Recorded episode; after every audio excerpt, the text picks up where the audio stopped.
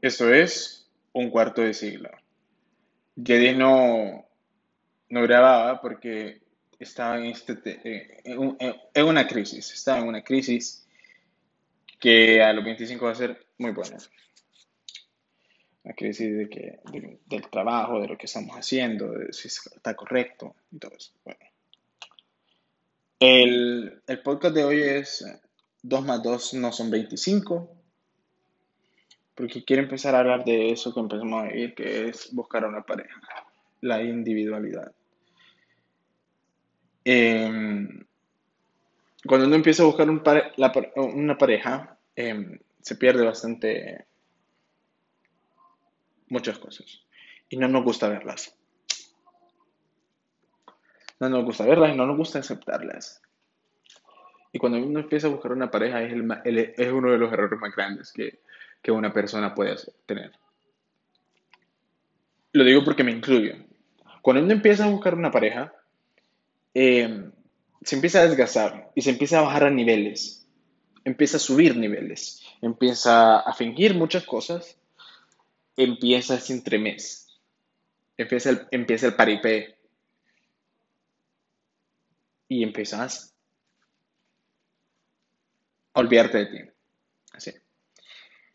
Y es que para mí, a lo largo que yo me he ido súper mal en el amor. A mí en el amor me va mal. Yo soy el consejero de todos mis amigos, pero en mí, en, en esas cosas me va súper mal. Y creo que por eso estoy hablando de él. Cuando a mí me va algo mal, yo escribo en, un- en, un- en mi libro por qué me fue mal. ¿Qué hice? ¿Qué me hicieron? Lo analizo y a una conclusión. Entonces, ahorita acabo de tener un mal rollo, lo, acabo de escribir, acabo de buscar información para sanar eso, porque sea como se afecta, por más concentrado en lo que esté, afecta. Entonces empecé y dije- y llegué a la conclusión que las parejas no se buscan. Las parejas no se buscan ni se encuentran. Eso es mentira, lastimosamente. Sino que las parejas se construyen a largo plazo, se construyen a lo largo de una, de una conexión.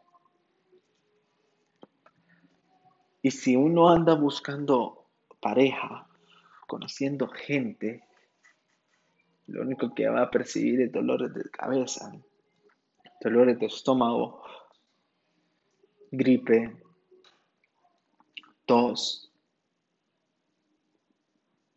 insomnio, ansiedad. Eso, es lo que uno pesca cuando uno busca una relación. Y cuando uno conoce a una persona, es porque tiene claro que existe una afinidad, existe cosas en común, es parecido a nosotros con los valores, con los deseos, con los pensamientos. Es una parte motora la sensibilidad de uno. Es libre al tacto y está cerca de nosotros. No estamos buscando a alguien algo. Eso, es, eso empezamos a, a, a, a buscar cuando nos empieza a gustar alguien y a sentir. Y si lo, el mundo fuera más, más, más um, como más sencillo, si las dos personas tuvieran el mismo concepto de amor. Tal vez se pueden crear una nueva manera de relacionarse y ser, y ser nutritiva. Entonces, cuando tuve este, este declive, entonces empecé a buscar, a ver eh,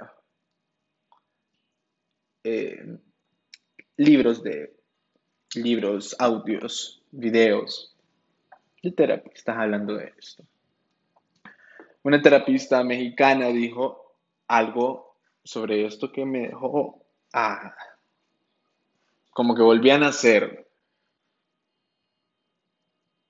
y que todavía no estoy listo para buscar a alguien.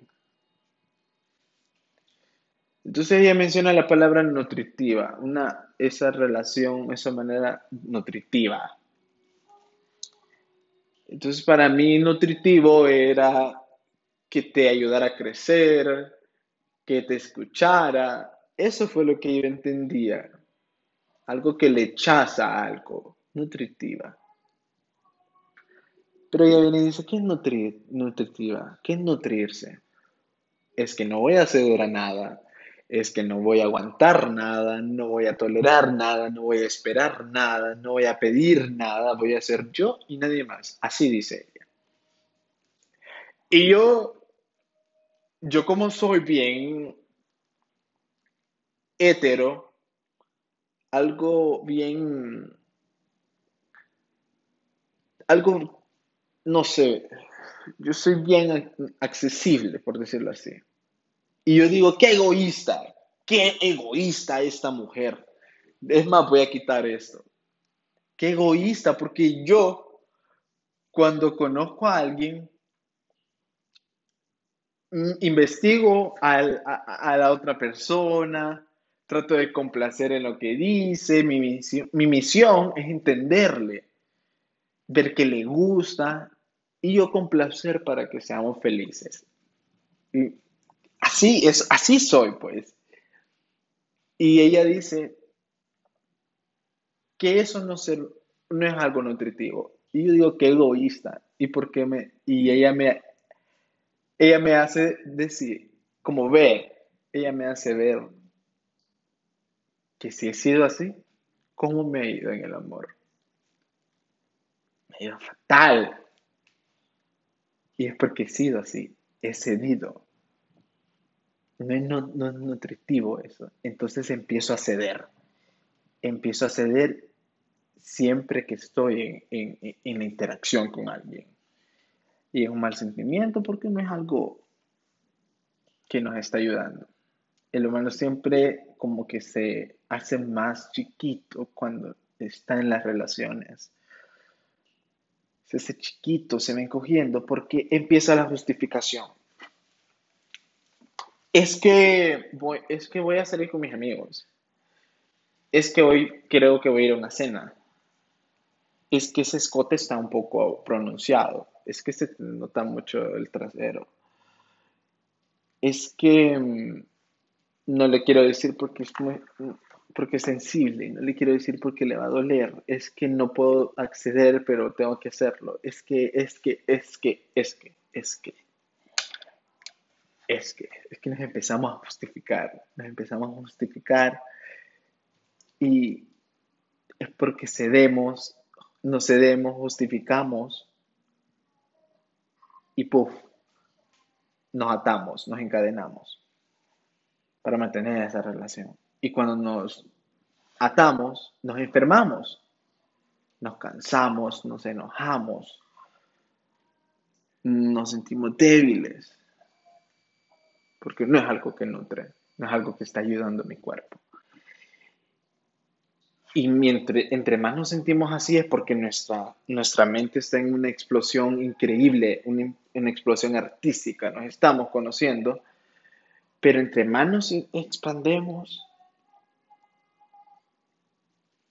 más nos hacemos pequeños en nuestra mente. ¿Y por qué? ¿Por qué? Pues, ¿por qué ser así? ¿Por qué ceder? ¿Por qué interesarnos más por el mundo del otro? ¿Por qué se sufre? ¿Por qué no se nutre?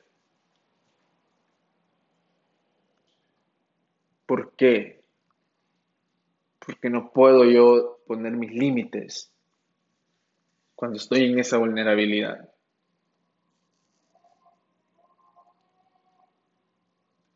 ¿Por qué?